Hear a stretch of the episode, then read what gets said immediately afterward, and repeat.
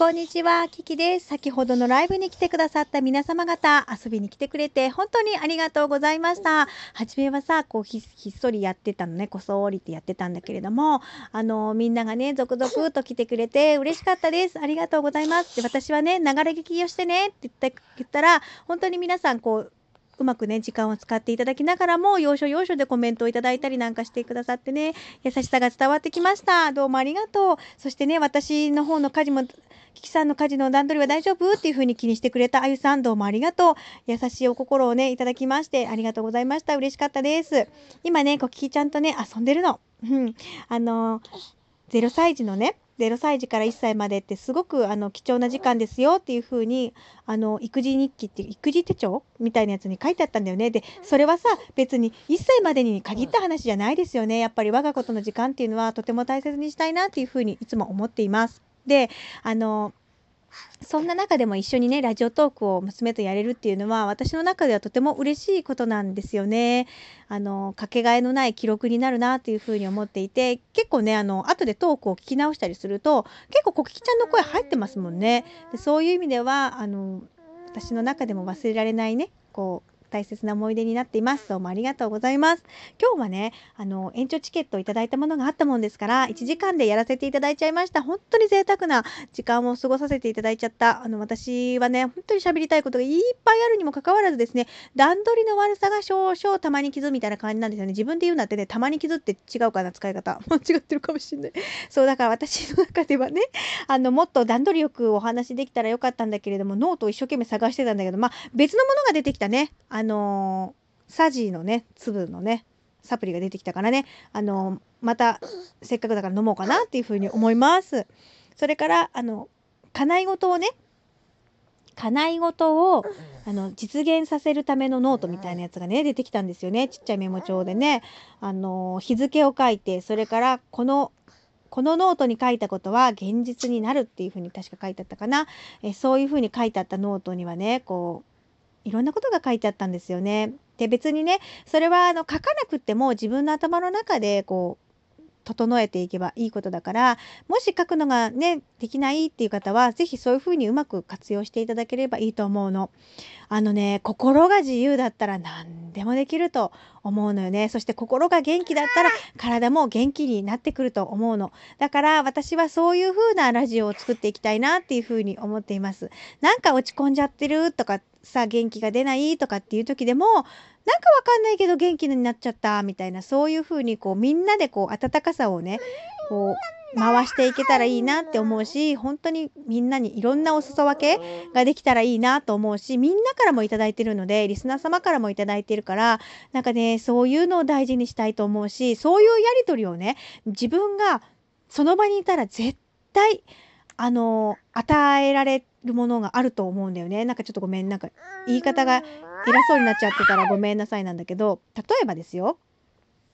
焼き鳥屋さんに行きました。焼肉屋さんに来ましたって言ったらその前を通るだけでももういい匂いがしますよね。だから別に焼肉を食べてないけど焼肉食べてる気分になるじゃない？まあだからそういう感じに近いかなっていう表現なんだけれどもこう気の気持ちのいいやり取りとかその温かい空気の中に自分を身を置くと心も絶対そういうふうに感化されると思うんだよね。だからそういう意味で私は聞いてるだけで高まるラジオです高まるレディオですって言ってるのは実はそこなんですよね。そういうふうに、思っているんだよね。だからそんな悪口ばっかり言ってるラジオ番組はないと思うんだけれどもそういうのではなくって本当に温かいやり取り、うん、トーカーとリスナーさんトーカーさんリスナーさんのやり取りがとても温かい雰囲気の中でそれを自分が聞いてるだけでももうそういうふうにいい影響をね受けてるんだよっていうそういうことをあの言いたくてあそこに文をそういうふうに書いているわけでございます。うんだからなんかそういう輪が広がったらいいなっていうふうに思っていて今日初めの方はねあのわざとツイートをしませんでした。あの今ライブやってますっていうツイートをいつも私はするんですけれどもあえてしなかったんですね。それでちょっとこじんまりとお話をさせていただいてて初めはねあのコッキちゃんの離乳食を食べながらゆっくりしてたんですけれどもあのせっかくだからじゃあちょっと延長させてもらうねっていう時にちょっとその前ぐらいにねあのツイッターをしたもんだからごめんね。つぶちゃんちょっとご報告が遅くなってしまったんですけれども。失礼いたしました。そして、えー、アンコールをいただいた大練さんどうもありがとうございます。それからいい声をいただいたりそういやそういやをいただいたりそれから銀の城さんありがとうございます。犬のおまわりさんもあの来てくださいましたね。嬉しいです。どうもありがとうございます。そんな風にたくさん皆様から何て言うんでしょう愛をいただく、うん、そんな風にライブができてねとても嬉しいなというふうに思います。で今日は映画のご紹介をさせていただきました。え空気人形という映画を紹介させていただきました。あの心を持つということはあの切ないことでしたみたいなそういったあの文面だったかな。ゆうげさんがね調べてくれてどうもありがとうございます。でそれもねあのどうしてそういうふうに言っているかっていうのは是非あの見ていただければわかるかな。それで私はちょっと失礼な言葉を言ってしまったもんだからそれもねゆうげさんが教えてくれてありがとうございました。あの人から教わっるっていうことがとても多いですねラジオっていうのはね。だからこう自分はね別に何気なく普通に使ってしまっていた言葉が人を傷つけてしまう言葉だったりする場合がありますからそういうのはねすぐに訂正させていただきます。どうもありがとう。教えてくれてありがとうねゆげんさん。ということであの言葉はもう使っちゃいけないって分かったから言わないようにするね。ありがとう。うん。えー、ですのでこの後ね私ツイッターの方にその映画のあれをなんだ予告編をねちょっと載せさせていただきます。ちょっと探してみますね。あるといいな。うん。あのその映画を見ると自分が誕生日を迎えられるっていうことがどれだけ幸せなことか、うん、そしてどんな意味を持って生まれてどんな意味を持って最後死んでいくのか、まあ、死んでいくなんていう言葉を使ってしまうとあれなんだけれども、うん、どうやってこう自分の使命を全うするのかっていう感じなのかな。うん、そしてその言葉その映画の中にある言葉で見えないけどあるんだっていうね。それがまさに空気なんですよね。確かに空気って目に見えないけどありますよね。でそういうものがたくさんあると思うのね。で今日今朝私ツイートであの多分星の王子様のことを言ったよね。大切なものは目に見えないって星の王子様が言ってたけど本当にそうだと思うなっていうことを言ってたと思います。うん、だから言いたいのはそういうことなんだろうなって思うんだけれども私あれ朝起きてすぐにこうツイートしたりするもんだからあのその時のね直感と言いますかその時に言いたかったことを言うもんだからねあれなのよね。もう一回思い出してもこう必ずしも同じ答えにはならなかったりとかしますね。はい。ちょっと私のお腹の上をね娘が乗ってる。う重いよもう本当にね最近はねあのよく動いてくれてよく喋ってくれてとっても元気だ。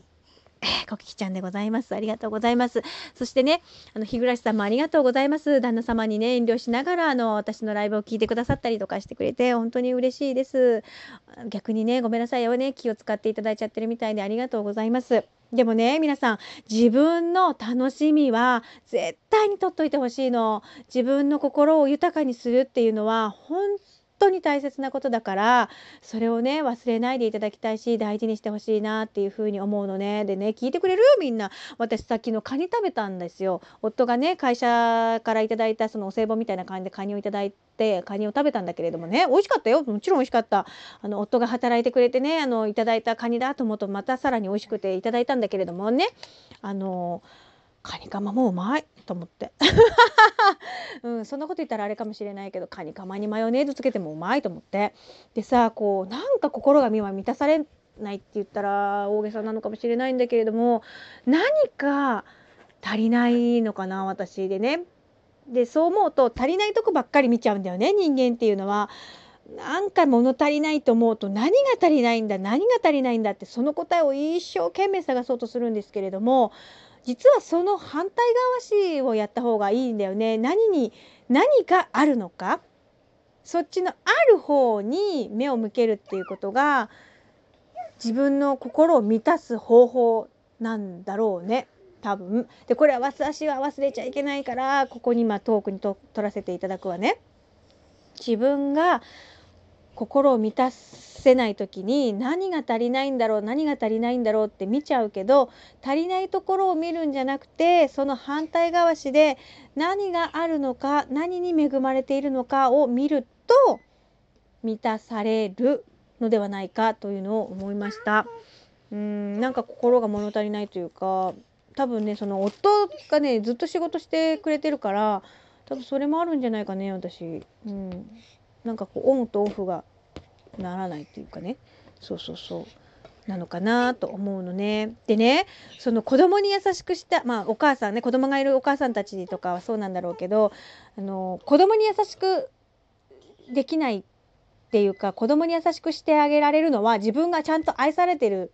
からだと思いますね。だから要は愛って回ってるものだから自分が愛がないのにね子供に愛をなんてあげられへんのよ。ないから。ね、それこそさっきのさある方に目を向けなさいって言ってるのもそうなんだけれどもそのいろんなところに温かい愛はあるはずなんですね。そこをいろいろこう一つずつ拾うイメージっていうんですかね。絶対みんな優しい言葉をかけられてたりだとか優しいことをしてもらえてたりとかしてるはずなの。だからそれに気づけるか気づけないかでこうこうなんていう巻き拾いみたいな感じですかね。そういうふうに愛を拾っていくっていうかそういうことができていけば絶対豊かになると思う心はね。だから全然優しくされてない人っていないと思うんだけどでも自分が一番最初に愛を出すっていうのが先だよ。それを循環させて自分に返ってくるんだから。だから私がみんなハートを送ってくれてる時はみんなにもハートが届いてるんだよってハートのシャワーだよみたいなそういうイメージでいただき